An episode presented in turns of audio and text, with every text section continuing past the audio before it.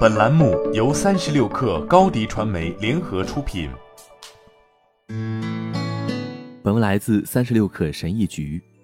佐佐木孝志第一次设计 LINE 表情包是为一名女性设计的，她后来成了他的妻子。LINE 是日本、泰国和中国台湾地区最常用的一款即时通讯应用。这款应用中的表情包更像是一种卡通元素，而非 emoji 表情，同时还是影响用户体验的最重要因素之一。许多 LINE 表情包都取材于日本动漫，主要传达的都是通俗易懂的简短信息。常见的表情包基本都采用了可爱动物或古怪夸张模仿艺术等元素。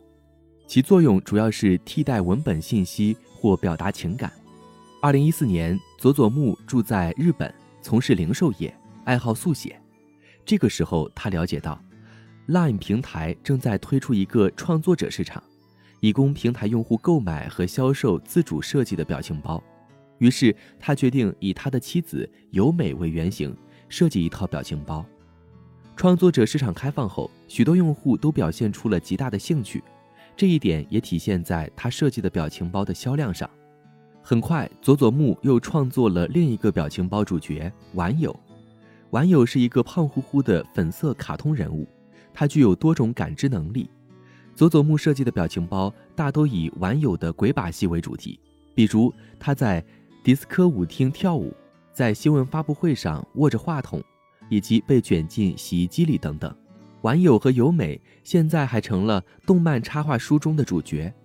佐佐木还利用这些元素推出了周边商品，包括手提包、手机壳和幼儿围脖等。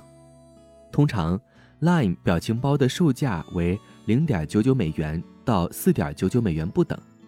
一个表情包专辑最多可包含四十个表情包。佐佐木从未进入过表情包创作者的顶级梯队。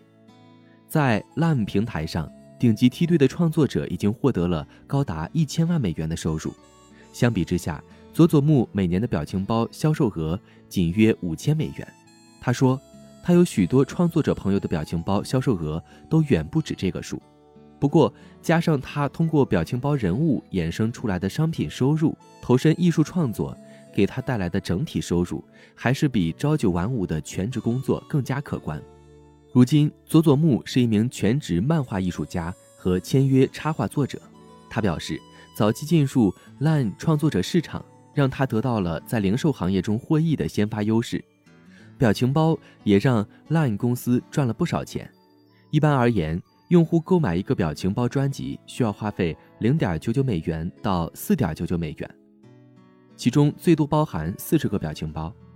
苹果或谷歌公司从创作者市场表情包销售额中抽出百分之三十佣金后，LINE 公司将与创作者平分剩余百分之七十的收入。据 LINE 公司财报，二零二零年公司表情包营收超过两亿美元，这还不包括与表情包业务相关的其他收入。现在，LINE 创作者平台上有近四百万表情包创作者，包括爱好者、业余工作者以及专业工作室等。据 LINE 公司内部数据，自平台上线以来，热度排名前十位的创作者平均每人已实现约一千零二十万美元的收入。早期成功的创作者大力鼓吹表情包经济。此外，针对希望进入这一市场并成为表情包百万富翁的创作者而言，还形成了一个完整的生态系统。佐佐木是表情包创作者实验室最早成立时的二十九名成员之一。这个实验室主要是第一代流行创作者的宣传窗口。表情包创作者实验室于二零一五年推出，其成立目的主要是推广成员作品、推动各自销售以及共享表情包市场行业趋势分析等信息。二零一七年，表情包创作者实验室发行了一本教普通用户如何进入表情包经济的书。加拿大康考迪亚大学平台实验室负责人。马克·斯滕伯格一直研究 LINE 创作者平台的发展。他表示，如今你可以在日本书店轻松地找到一本类似于《如何成为一名 LINE 表情包创作者》的指南书籍。斯滕伯格说，表情包经济之所以发展迅速，其原因离不开一种虚夸言辞，即表情包经济是在传统工作领域之外实现财富增长的快速通道。和许多创作者经济一样，Line 创作者市场中的收益差距也相差甚远。只有极少数创作者能够突出重围，获得大量用户关注，并通过表情包销售和赞助等方式获得六位数的收入。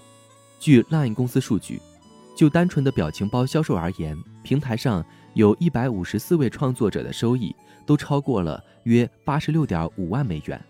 好了，本期节目就是这样，下期节目我们不见不散。品牌蓝 V 想涨粉就找高迪传媒，微信搜索高迪传媒，开启链接吧。